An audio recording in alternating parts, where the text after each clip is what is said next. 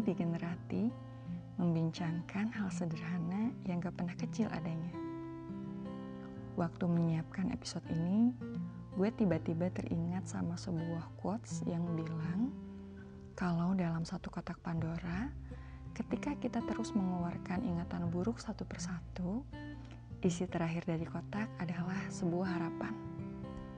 Statement ini sejenak bikin gue melamun satu sisi merasa relate, sisi lain belum ketahuan juga sih sebetulnya nyambungnya di bagian mana.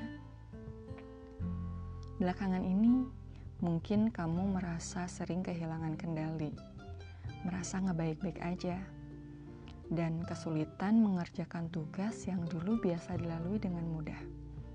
Shout out, gue nggak akan bilang kalau kamu nggak sendiri, karena memang faktanya Perasaan kayak gini sering membuat kita merasa sendiri. Dua bulan lagi tahun baru. Beberapa di antara kamu mungkin mencoba mengobati hati dengan menyusun resolusi demi resolusi.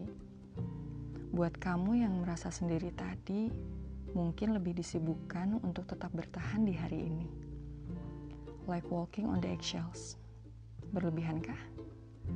Gue rasa sangat mungkin setiap manusia mengalami masa kritis kayak gini. Apalagi ketika kamu makin beranjak dewasa. Segala sesuatunya nampak jelas. Selain jelas mengupayakan apa yang penting dilakukan, juga jelas menghindari apa yang ditakutkan. Dalam episode ini, gue akan membincangkan soal harapan.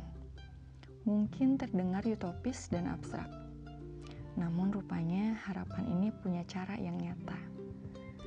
Berbeda dengan optimisme, harapan bicara soal langkah kecil yang kamu upayakan, terutama setelah melewati kegagalan demi kegagalan. Seperti kotak Pandora tadi, setelah ingatan buruk dikeluarkan satu persatu, harapan muncul belakangan.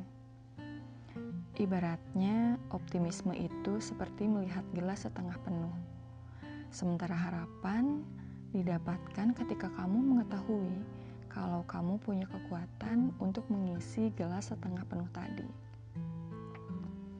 Harapan mungkin gak serta-merta menyelesaikan masalah kamu, atau secara langsung membantumu mencapai apa yang kamu mau.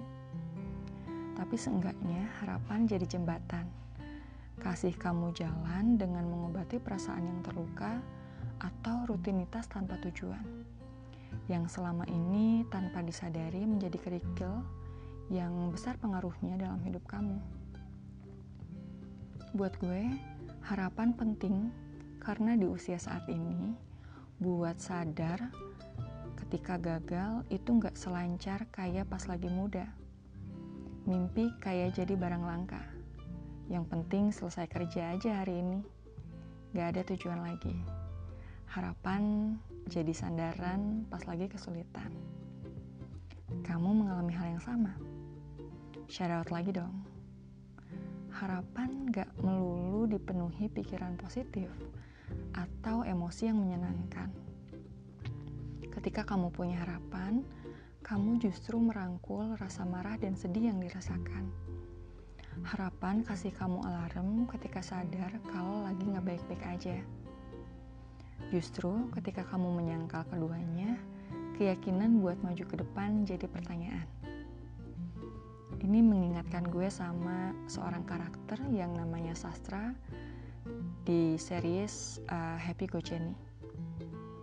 Meskipun kelihatannya simple minded dan agak ceroboh, Sastra punya dua kebiasaan yang menurut gue secara nggak langsung punya kontribusi penting buat kesuksesan dia menjadi seorang podcaster yang ternama.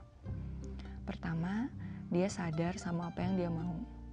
Meskipun gak jarang misuh-misuh, dia punya kebiasaan untuk menghibur diri dengan hal-hal yang mungkin terkesan kecil. Kedua, dia juga sadar sama kehadiran support system. Dia punya Oval, sahabatnya, dan tentu aja Jenny, sebuah robot yang diceritakan penuh dengan harapan. Karakter Jenny mungkin terkesan abstrak, tapi kalau didalami lagi, ia sebetulnya mencerminkan diri sastra yang penuh harapan. Sama kayak analogi kotak Pandora tadi.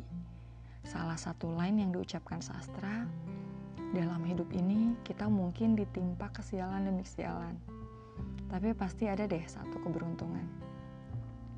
Tentu aja buat sastra untuk bisa ngomong kayak gini tuh nggak mendadak kayak tahu bulat.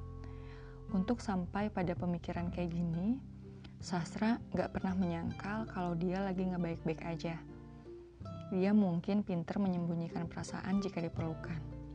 Tapi dia selalu punya cara untuk menyalurkan perasaan-perasaan gak enak yang dialami. Sebagian karakter sastra menurut gue dekat dengan kita. Sastra seolah mengingatkan kita kalau sebetulnya ada kebiasaan-kebiasaan kecil yang membantu kita buat mood lagi, moving forward, dan membentuk harapan-harapan kecil yang penting buat mimpi kita bukan kebiasaan baru, namun kebiasaan yang udah ada, tapi jarang kita sadari adanya. Penasaran gak sama cerita sastra? Kamu bisa nonton series Happy Go Jenny di video. Aplikasi ini bisa kamu download di smartphone atau tablet dan juga bisa ditonton lewat smart TV. Yuk buruan tonton Happy Go Jenny di video. Sampai ketemu di episode berikutnya ya. Gracias. thank you